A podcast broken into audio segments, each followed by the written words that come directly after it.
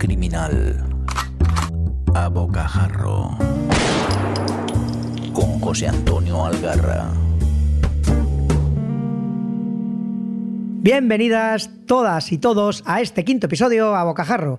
Yo soy Juchu y esta vez me voy a salir un poco de lo habitual en estos disparos cortos para hablaros ya no de un libro sino de un autor. Un autor que, como cantaba la más grande, entró en mi vida como una ola. Paco Gómez Escribano y Charo González abrieron la tajadera y sus letras criminales inundaron en tromba biblioteca. Os llevo a Irlanda, más concretamente a Galway, el fin de Europa. Nada hay más allá, salvo el océano. De allí es que en Bruen y allí me han trasladado sus historias, aunque no solo allí. También daremos algún paseo, bastante intenso, he de decir, por Londres. Un par de cosillas antes de ir al meollo. Solo hay traducidas seis novelas y son jodidamente complicadas de conseguir. Yo he tenido mucha suerte, la verdad. Encontré un par a un precio razonable ahí en Iberlibro. Digo un precio razonable porque hay gente que se flipa y pide burradas. Nada, con paciencia se pueden conseguir. Y el resto, pues dando unas vueltas por un par de librerías de viejo de aquí de Zaragoza. Bueno, un par de semanas me han durado. Con eso os lo digo todo. Por otra parte, es más fácil conseguir ver su obra en la pequeña pantalla. Su serie dedicada a Jack Taylor la tenéis en Netflix, protagonizada por el siempre elegante Ian Glenn, que pese a ser escocés, da bien el pego como irlandés, por lo menos a mí me lo parece. Os sonará sobre todo porque interpretó a Ser Yorak, el pagafantas de Daenerys en Juego de Tronos muy recomendable, aunque algo suavizada, cosa comprensible por lo salvaje de la propuesta literaria. También tenemos la película London Boulevard, basada en la novela del mismo nombre y protagonizada por Colin Farrell y Keira Knightley. Esta la verdad que no la he visto todavía, pero bueno, sé que está en Amazon Prime de pago. El problema con los irlandeses es que saben hablar, y chico, lo hacen muy bien. ¿Pero de qué narices hablan? Que me jodan si lo sé. Sobre el autor, os contaré que, como os he dicho antes, nació hace 70 años en la ciudad irlandesa de Galway. Antes de comenzar a publicar sus novelas a principios de los 90, el hombre se tiró 25 años viajando por el mundo ejerciendo su profesión de profesor de inglés. Este trabajo pues, le llevó a Japón, a África, al sudeste asiático o a Sudamérica. Allí tuvo unos altercados y bueno, estos lo llevaron a una prisión en Brasil donde se ve que el señor las pasó putísimas. Lo torturaron, maltrataron y sufrió abusos varios. Algo de esa experiencia yo creo que se nota en sus novelas. Es bastante prolífico, unas 40 novelas tienen su haber, aunque como ya os he dicho antes, solo 6 están traducidas a nuestro idioma y no son demasiado accesibles. Voy a hablar de ellas pues separando las dos series que con distintos protagonistas tiene y una novela cerrada. ¿Vale? Vamos allá. Es casi imposible que le echen a uno de la garda Shiochana. Hay que esforzarse de veras para lograrlo. A menos que te conviertas en una deshonra pública Casi todo lo demás te lo consienten. Yo había llegado al límite. Una multitud de avisos, amonestaciones, últimas oportunidades, indultos, y aún así no conseguía mejorar. O mejor dicho, no lograba dejar de beber. No me interpreten mal. Los policías irlandeses y la bebida mantienen una antigua y casi amorosa relación. Un policía abstemio es objeto de sospecha incluso, cuando no de total y absoluto escarnio, dentro y fuera del cuerpo. Potente la carta de presentación que de Jack Taylor nos hace que embruen en las primeras líneas de Maderos. Primera novela de este ex policía, detective a tiempo parcial, alcohólico y drogadicto casi a tiempo completo. Esta es la novela que me recomendó la amiga Charo y que me leí del tirón. No da respiro este que embruen. Su forma de escribir me atrapó al instante. Capítulos cortos, con frases aún más cortas e incisivas, y todo ello teñido de un humor negro que, por lo menos conmigo, conecta totalmente. Nada de lo que se cuenta tiene ni puta gracia, pero el escritor se las apaña para mantener el tono humorístico, peculiar y cínico, pero bueno, humor al fin y al cabo. Ya os digo que es muy peculiar. Si entráis en ello, os atrapará al instante. En esta primera novela, Taylor recibe el encargo de una madre pues, para esclarecer la muerte de su joven hija. La policía determina que es un suicidio, pero bueno, ella no lo tiene tan claro. Acompañamos a Jack, un antihéroe con mayúsculas en su descenso a los infiernos, pues mientras va resolviendo el caso. En el camino sufrirá palizas brutales, pérdidas dolorosas y eh, algo de lo que podríamos llamar amor también hay por ahí. Después de esta no pude sino aferrarme a las siguientes, que no son las que van en orden, pero son las únicas que tengo. La matanza de los gitanos y el dramaturgo. Eh, Ken Bruen mantiene la apuesta y la sube. Taylor luchando con sus demonios, ebrio, drogado, parcialmente sobrio, pero siempre empático y buscando la verdad, pues en medio de ese mundo sucio, violento y corrupto en el que se mueve. Siempre amargo y descreído, sin embargo, conserva unos pocos pero muy buenos amigos. Kat, una junkie y cantante, Jeff, que es el dueño de su pub favorito, adoro la gente que tiene pubs favoritos de cabecera. Ah.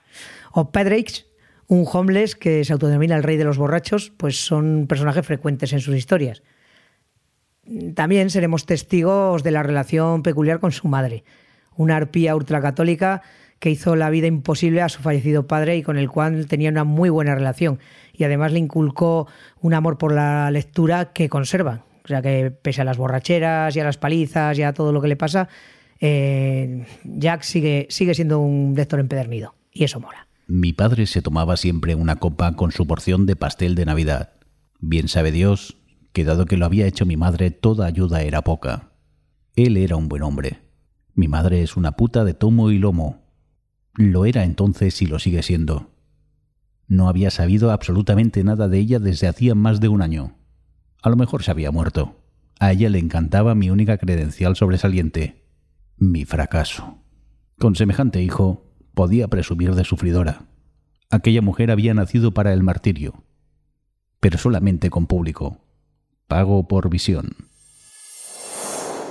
Resumiendo mucho, en estas dos novelas se enfrenta a casos de crímenes seriales que, bueno, le van a costar pedazos de su propia vida y tienen algún que otro final totalmente devastador, que no hace sino acentuar su descenso a los infiernos. ¿Y sabéis qué? Que me jode un montón no tener las otras 10 novelas de la serie para poder devorarlas, leñe. Pero bueno, eso hizo que saltara pues a la otra serie, ya que las tenía aquí la protagonizada por dos polis peculiares, por decir algo. El inspector jefe, John Roberts, y el medio irlandés sargento de detectives, Tom Brandt. Dos auténticos hijos de perra, si se me permite la expresión. Dos tipos duros, pero no, en el buen sentido de la palabra, no, no. Son violentos, corruptos, machistas, homófobos, todo lo que le queréis añadir, un par de joyas. Y pese a eso, pues van resolviendo casos pues a la vez que salvan sus carreras y sus culos pasando por encima de quien sea. En las dos novelas que he podido leer, El Gran Arresto y El Alien, pues he disfrutado de una sucesión de escenas brutales, violentas e incómodas que me han hecho babear de la emoción, para que engañaros. Seguimos con ese estilo directo y afilado a marca de la casa. También hay humor. Eso sí, no ha lugar a la compasión o la esperanza en una selva donde sobrevivir es la ley tanto para la autoridad como para los delincuentes. Todo vale, todo vale para continuar a flote. En medio tendremos, pues, por supuesto, algún caso por resolver. Por eso estamos en, novelas policíacas.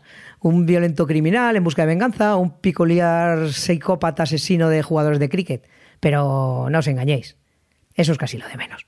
El peso principal de la historia recae en la personalidad de estos dos polis y de Susan Falls, una compañera que, siendo mujer y negra, como podéis imaginar, ha tenido que currárselo mucho para encontrar su lugar en medio de esa comisaría y con estas bestias. Camino del metro tenía heroína una pistola y media papelina de coca.